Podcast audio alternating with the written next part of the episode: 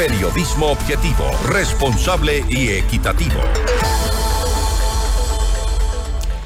El sistema judicial ha sido duramente criticado este 2023, no solamente por las resoluciones de jueces a favor de criminales, sino también por el caso Metástasis, que investiga una presunta red de delincuencia organizada enquistada en la justicia. Esta es la entrevista de Fausto Yepes, hoy con...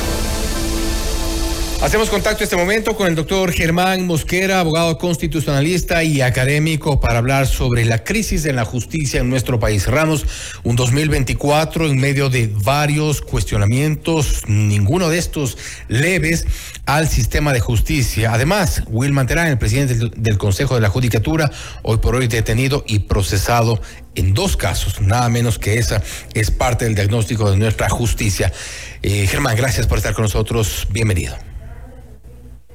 Muchas gracias, Fausto. Un cordial saludo para ti y toda tu audiencia.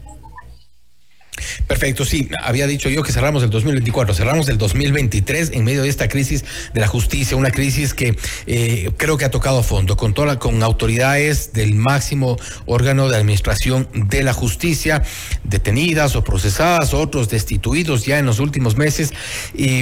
¿cuál, ¿Cuál es su lectura, eh, Germán, sobre lo que ocurre realmente con nuestros sistemas de justicia? ¿Se requiere urgente una depuración total? Eh, sí, precisamente, Fausto, el diagnóstico es, es exactamente lo que está pasando y parte de lo que Fiscalía General del Estado ha denominado este gran caso como el caso, el caso Metástasis, precisamente nos da cuenta respecto de cuál es la podredumbre que estamos viviendo en este momento con el sistema judicial. Y no solo el sistema judicial, sino que vea usted cómo el tema institucional del Estado ha permeado en todas sus formas y nos deja precisamente en una situación y una crisis eh, tremenda sin precedentes. El diagnóstico, insisto, es bueno, vivimos momentos eh, tremendos con el tema de la, de la justicia en el Ecuador y por supuesto las alternativas eh, que se avisoran no son, digamos, muy, yo diría, no son de, de, corto, de corto plazo, digamos, usted no va a encontrar una solución a este problema enseguida, sino que evidentemente hay que hacer una reforma profunda eh, de las cuestiones institucionales del Estado y para eso usted va a necesitar una serie de contingentes que yo no sé si el Ecuador en el corto plazo está, está dispuesto a hacerlo. Por un lado tienes un gobierno que tiene un año eh, de gestión y que además de un año electoral eh, ha dicho el mismo gobierno que no hay recursos ¿cierto? en el Estado como para atender el tema más simple que es el de seguridad, no se diga aspectos relacionados con la justicia y entonces en, en el corto plazo yo no avisoro una eh, situación este, que pueda sanar el tema de la justicia, algo tan tan sublime que es para una sociedad el tema de la justicia, una, una sociedad sin justicia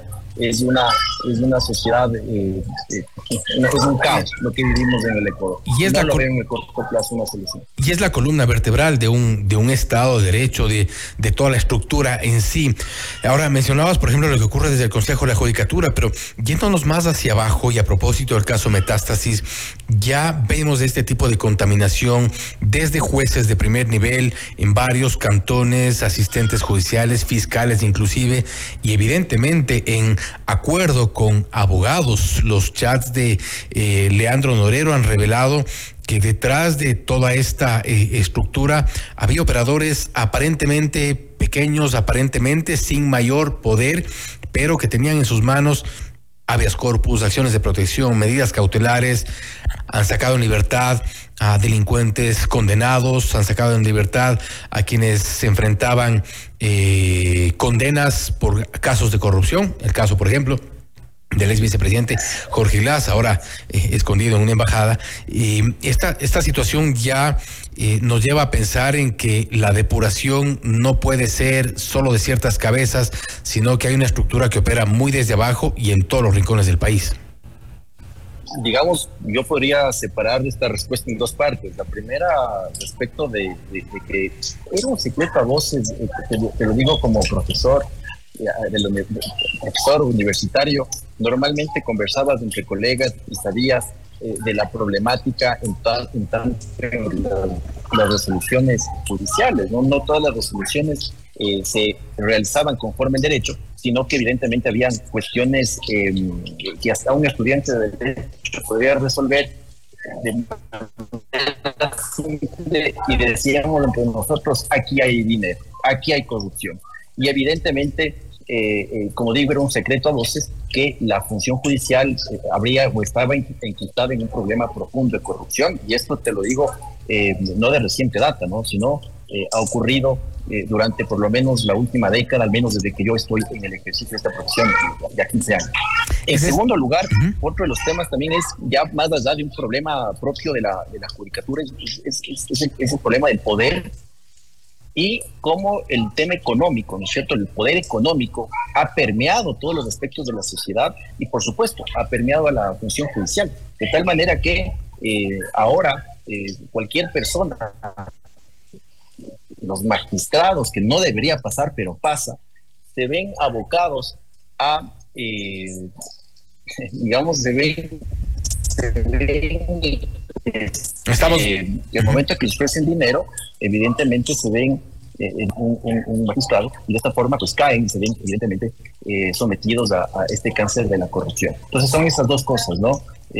por un lado, insisto, el tema de que ya es un secreto a voces y que hoy se ve ya con el caso, caso metástasis y dos, el, poder económico tiene una estructura tan fuerte que difícilmente, eh, digamos, las personas, más bien las personas y los jueces han caído fácilmente en este caso. Yo diría, eh, uno de los principales eh, perfiles que debe tener un magistrado, un juez, una persona que llega a ocupar estas magistraturas, es que tenga una calidad ética eh, que no pueda ser permeable, ¿no? Ese es uno de los requisitos que debemos escoger de aquí en adelante, pero bueno, es un reto que tenemos como sociedad. Y es un reto que lamentablemente no ha, podido, no ha podido ser cumplido en esta última etapa.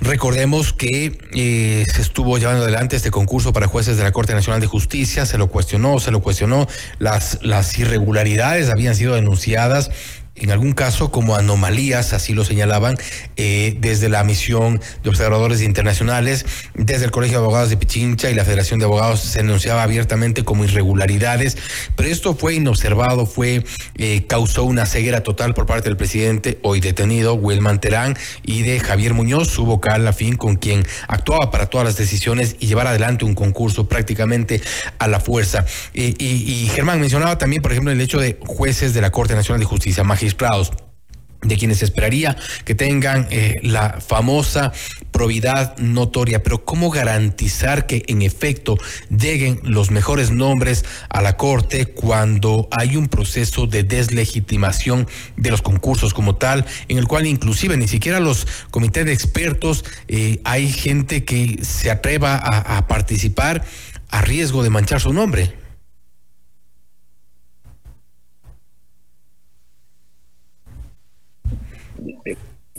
Perfecto.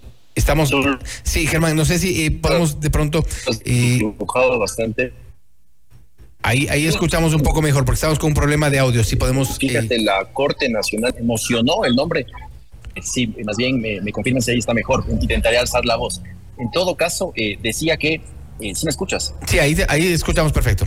Ya, perfecto, perfecto. Gracias. Decía que precisamente la, la Corte Nacional de Justicia es nada más y nada menos quien eh, mocionó el nombre de Wilman Terán para presidente del Consejo de la Judicatura. Es decir, ¿cómo es que una Corte Nacional, eh, además del Pleno de la Corte fue la que mocionó el nombre, cómo es que no hacen un análisis y permiten que un hombre como el famoso Wilman Terán llegue a ser presidente del Consejo de la Judicatura? Eso nos deja mucho que decir. Es un cargo no menor. Ah, debieron haber hecho un análisis pormenorizado del perfil del personaje que ocuparía tal cargo. En todo caso, ven ustedes los resultados. Eh, eh, fue tremendo lo que nos encontramos ahora en este momento. Y claro, producto de aquello, un concurso de jueces de Corte Nacional muy cuestionado y que hoy por hoy, pues, gracias a la gestión institucional, bueno, ven, ¿cómo cree la institución todavía, la institucionalidad? Gracias a aquello, el concurso hoy por hoy está, eh, se ha retirado, está en foja cero. Y bueno, tú preguntabas, ¿cómo hacer, cómo seleccionar a los perfiles idóneos para que puedan ocupar estos cargos. Bueno, ahí hay que hacer un trabajo profundo eh, de, eh, digamos, de, análisis de, cada uno de los, de los postulantes, de tal manera que uno pueda tener certezas de su, de su rectitud en cuanto al ejercicio de su profesión, por ejemplo, sus condiciones éticas en el desarrollo de su vida profesional y también su vida personal, ¿por qué no?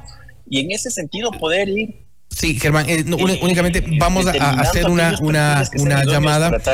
Vamos a hacer una llamada para mejorar un poco la recepción del audio eh, y, tener mucho mejor la, la, la, señal en este momento. Germán, en todo caso, vamos a, retomar inmediatamente este, esta conversación. Germán eh, Mosquera, abogado constitucionalista y académico, hablando sobre la crisis en la justicia. También este cuestionamiento a cuáles son los nombres que están participando en los concursos para jueces jueces de Corte Nacional de Justicia. Lamentablemente no aparecen los mejores nombres porque se trata de concursos que en el camino han sido cuestionados, que en el camino se han señalado irregularidades y esto deslegitima un proceso que debería ser totalmente transparente y buscando los mejores hombres para la Corte Nacional de Justicia. Germán, no sé si en este momento ya lo tenemos hablando precisamente sobre los concursos para jueces de Corte Nacional de Justicia. La justicia en el Ecuador está en crisis, está en terapia intensiva y lamentablemente a través de este tipo de concursos, Germán, estamos ya nuevamente contigo, eh, no se ha logrado tener o no se logra tener a los mejores hombres. El ejemplo que ha puesto Germán Mosquera tiene que ver con la propia Corte Nacional de Justicia emocionó en su momento el nombre de Wilman Terán para presidir el Consejo de la Judicatura y hoy vemos lo que ha pasado. La pregunta es, Germán, ¿hay una salida en el, has dicho que no en el corto plazo al menos, pero es posible con este proceso de depuración que ha iniciado esta nueva conformación del Consejo de la Judicatura? Me refiero al doctor Murillo, a la doctora Yupangui y al doctor Álvaro Román, quien hoy por hoy está presidiendo el Consejo de la Judicatura. ¿Se puede a través de esta depuración, cambio de directores, subdirectores, lograr mejores días para la justicia? Bueno, lo, lo, positivo de esto es precisamente que usted ha cortado ya aquella fuente de, aspectos, yo diría, cuestionados, ¿no? Y que hoy por hoy están investigados por la justicia.